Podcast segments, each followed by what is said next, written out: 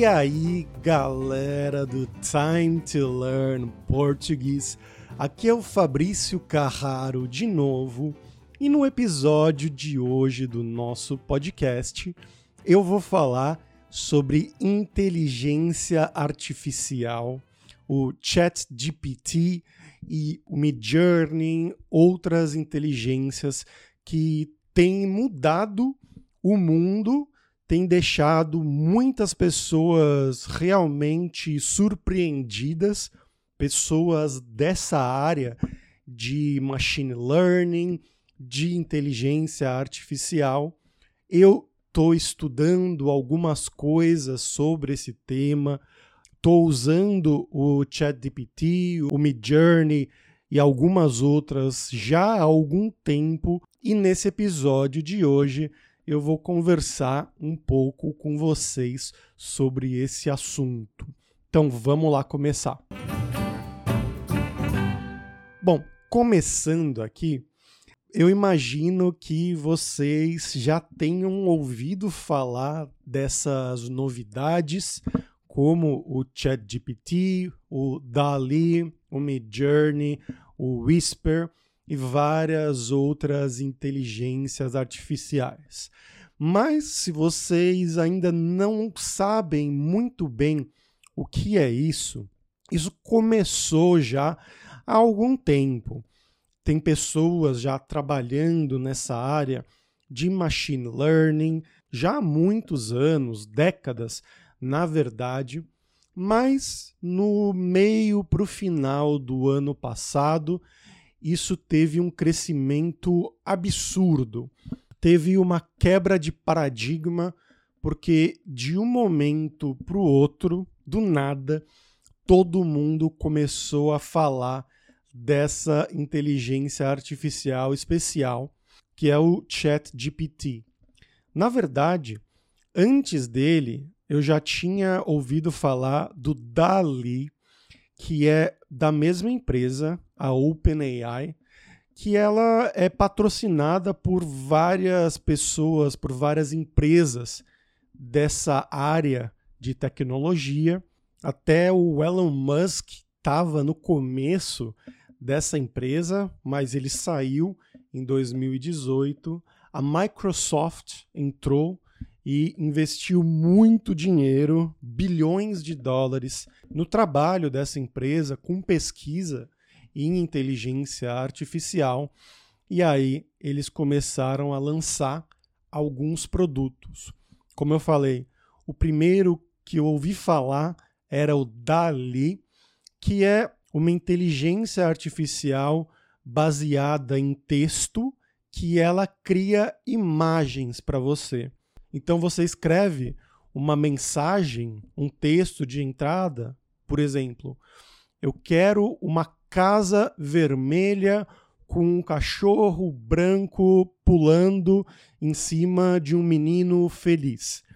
E ela começa a fazer várias coisas, você não sabe o que ela está fazendo, mas no final ela te mostrava exatamente uma imagem disso que você pediu e era muito surpreendente, mas a qualidade ainda não era tão boa, é claro. E logo depois já começou a ser propagado o Chat GPT, que ele é um LLM, Large Language Model, em inglês. É basicamente um robô que você escreve uma mensagem de texto e ele te ajuda ele te responde com o que você quer. E ele funciona para muitas coisas de texto. Ele sabe, ele tem um conhecimento de bilhões de textos que foram programados, foram inseridos na rede dele. Ele é baseado em uma rede neural. Rede neural é um termo muito usado nesse contexto de machine learning e de inteligência artificial. E ele consegue entender o que você escreveu e te dá uma resposta baseada em tudo aquilo que ele foi treinado. Então, você pode dar, por exemplo, uma mensagem para ele. Escreva para mim um texto de quatro parágrafos sobre a história de Napoleão. E ele vai escrever esse texto. E a coisa mais surpreendente é que ele tem uma memória. Então, enquanto você tiver no mesmo chat, na mesma tela de chat, você pode continuar essa conversa com ele e ele vai lembrar das coisas anteriores. Isso é uma coisa que até agora não acontecia e é um dos motivos de as pessoas da área estarem realmente impressionadas. Então, ele vai escrever esse texto de quatro parágrafos sobre a história de Napoleão e você pode falar: agora escreva o mesmo texto no estilo do Snoop Dogg. E ele vai reescrever esse mesmo texto com várias gírias, várias coisas da maneira que o Snoop Dogg fala. E aí você fala: agora faça um resumo desses quatro parágrafos em só um parágrafo. E ele vai saber fazer isso para você. Ou então, outras coisas. Você pode também pedir para ele traduzir esse texto para outras línguas. Ou então, se você quer aprender programação, por exemplo, você pode pedir: escreva para mim um código em JavaScript, em Python, que calcule a distância de cidades, ou então que calcule a conversão de graus Celsius para graus Fahrenheit. E, claro, esse é um exemplo muito simples, mas ele consegue fazer isso e fazer coisas muito mais complexas do que isso. E se você pedir para ele, ele vai te explicar o que ele fez. Então, o que significa o que você fez na linha 7 ou no bloco que vai da linha 7 até a linha 10. E ele consegue entender isso. E imagina que você pediu para ele escrever em uma linguagem, mas depois você quer mudar. Então, se ele escreveu em Python, você pode pedir: agora reescreva esse mesmo código em JavaScript. Ele vai saber fazer isso. Isso vai servir também para outras áreas, para muitas outras áreas. Para aprendizado de línguas, línguas estrangeiras, por exemplo, professores vão poder usar isso. Você pode copiar e colar um texto ali na entrada dele e pedir, baseado nesse texto, crie 10 exercícios de múltipla escolha com quatro opções para os meus alunos. Ou então também você que é um aluno que está aprendendo português ou está aprendendo uma outra língua, você pode colocar uma parte do texto que você não entendeu e pedir para ele te explicar o que é isso, que tempo verbal está sendo usado nessa frase. Você pode agora me dar mais exemplos de outras frases usando esse mesmo tempo verbal? Qual é a gramática que foi usada aqui? E etc, etc, etc. As opções são infinitas realmente e eu estou muito animado com isso. Mas bom, até agora eu falei um pouco sobre as aplicações do ChatGPT, mas eu vou explicar agora um pouquinho sobre como ele funciona. Eu li um artigo muito longo, é um praticamente um pequeno livro que foi escrito pelo Wolfram, Stephen Wolfram. Ele é um cientista muito famoso. Ele tem um site que também é muito conhecido, uma plataforma para quem é dessa área de matemática, computação, estatística, etc. E ele explica nesse texto como funciona um LLM, um Large Language Model, como o ChatGPT. O artigo se chama What is ChatGPT Doing and Why Does It Work? Foi publicado em 14 de fevereiro de 2023. Então, mais ou menos dois meses atrás. E, basicamente, ele te explica que o jeito que esse ChatGPT foi criado, esse modelo foi criado, é uma rede neural, uma rede com vários neurônios que tenta simular um cérebro humano. E essa rede, ela é treinada com várias entradas que já existem. Então, por exemplo, uma rede neural pode ser treinada para reconhecer o que é um gato e o que é um cachorro, ou então uma outra rede neural pode ser treinada para reconhecer números que você vai escrever à mão no papel. Então ela vai saber, hum, isso é um 2, isso é um 4, isso é um 7. E claro, você tem que treinar ela com várias, várias entradas e várias respostas corretas. E aí, lá no meio dela, de alguma maneira, ela vai começar a entender e reconhecer: ok, eu tenho essa entrada e baseado no meu treinamento, eu tenho esse conhecimento aqui, que quando a entrada era parecida com isso, a resposta correta era o número 2, ou era o animal gato. E ela começa a fazer alguma coisa lá dentro dela que mesmo as pessoas da área os cientistas de dados não entendem muito bem o que é que essa rede neural faz, mas ela consegue fazer um autotreinamento e dar respostas corretas no final. E isso é basicamente o que o ChatGPT está fazendo, essa rede neural do ChatGPT, mas o modelo de treinamento dela é gigantesco.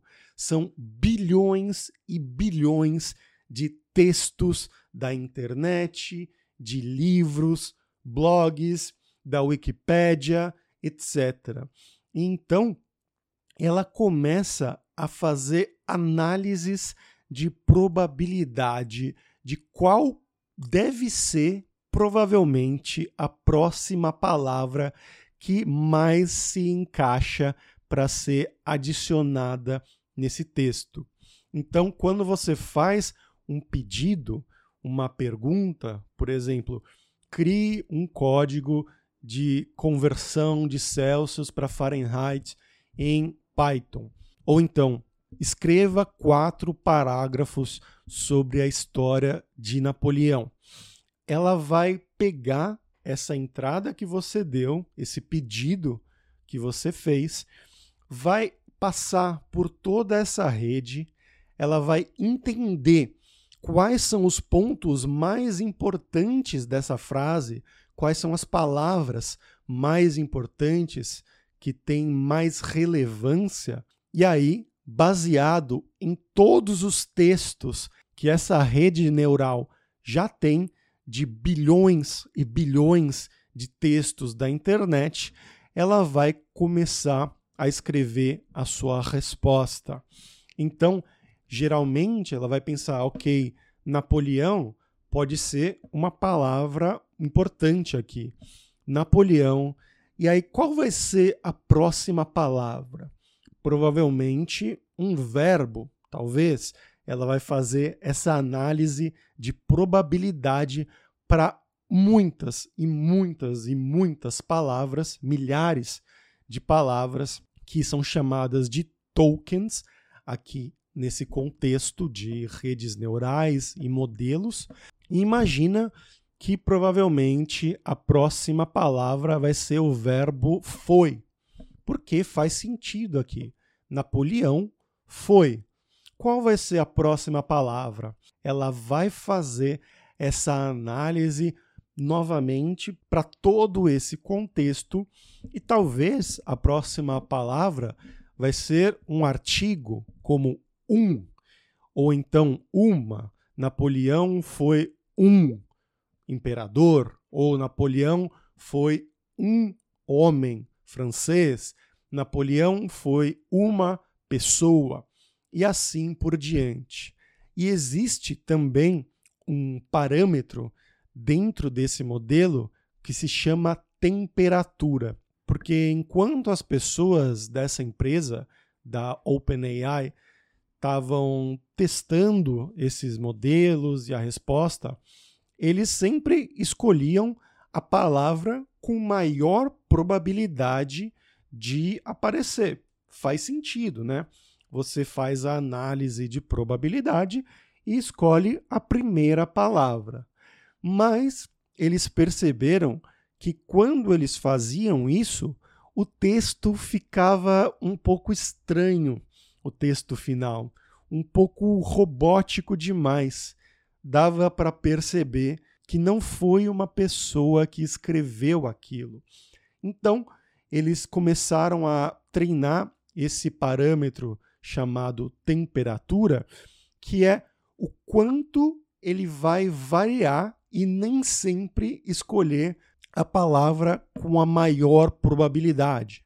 Às vezes, o modelo vai escolher a segunda palavra com maior probabilidade, ou a terceira, ou a quarta, dependendo de quanto você aumentar ou diminuir esse parâmetro de temperatura. E aí, com isso, eles chegaram em uma temperatura de 0,8, que aparentemente, e eles não sabem por que também, é o que mais se aproxima do texto escrito por uma pessoa, por um humano. E esse é um resumo de como funcionam essas redes. E tem vários assuntos que dá para tratar com isso como o futuro da inteligência artificial, também as questões éticas e as questões legais desse tema, porque, como eu falei, é uma coisa muito nova, muito recente. E mesmo os cientistas que criaram essa inteligência artificial não sabem muito bem como ela funciona exatamente. Eles sabem o que eles fizeram e eles sabem que ela funciona, o que eles alteraram para ela funcionar melhor, mas eles não sabem o que está acontecendo dentro dela. E aí, claro, as pessoas começam a falar sobre futuros pós-apocalípticos, que as máquinas vão destruir a humanidade, como no filme Terminator, o Exterminador do Futuro. e, claro, nunca se sabe, pode acontecer. Mas a gente vai ter que saber isso no futuro. E essa é só uma das inteligências artificiais que existem por aí. Eu uso para criar a transcrição desse podcast, já desde o começo, uma inteligência artificial chamada Whisper. Você dá para ela um arquivo de áudio e ela cria a transcrição para você. Não sempre é perfeito, mas já ajuda muito e é muito melhor do que você ter que escrever tudo à mão. E teve outra de imagens que saiu depois do Dali, que se chama Mid Journey e é muito mais impressionante. As imagens que você cria com esse Mid Journey podem ser usadas para arte, realmente para arte digital, para a criação de logos. Na nossa empresa irmã, a Language Boost, a gente vai lançar um novo curso de turco e a capa do livro foi criada usando o Midjourney, que é um desenho da cidade de Istambul, com as mesquitas no fundo, é bem bonito. E também eu estava aprendendo uma linguagem de programação para celulares que se chama Flutter, e eu precisava de um logo para um aplicativo que eu criei de países. E eu usei também o Midjourney para criar esse logo e você pode alterar. Você dá uma entrada, eu quero um logo 2D ou 3D para um jogo que fala sobre viagens ou países, com o fundo branco, com a imagem realista ou metálica ou cyberpunk, e você pode dar várias e várias entradas e ele entende o que você escreveu e ele consegue desenhar perfeitamente o que você quer. O mais interessante é que nem sempre a resposta é a mesma. Você vai dar uma entrada agora e você não gosta da resposta, por exemplo. E você pode escrever de novo a mesma entrada e ele vai te dar respostas diferentes. É muito impressionante e eu recomendo que vocês testem um pouco todas essas inteligências artificiais, porque isso com certeza vai ser parte do nosso dia a dia agora nesse futuro próximo. Mas por hoje é isso, pessoal. Espero que vocês tenham gostado do episódio de hoje. É um tema muito interessante sobre o qual eu tô lendo bastante e escutando muitos podcasts. Se vocês quiserem escutar outros podcasts em português sobre esse assunto, eu recomendo o hipsters.tech, que agora tem muitos episódios sobre inteligência artificial e uma nova série deles que se chama Hipsters Fora de Controle, que já tem dois ou três episódios no ar sobre isso, falando só sobre aplicações de inteligência artificial e essas tecnologias novas que estão saindo por aí. Recomendo muito.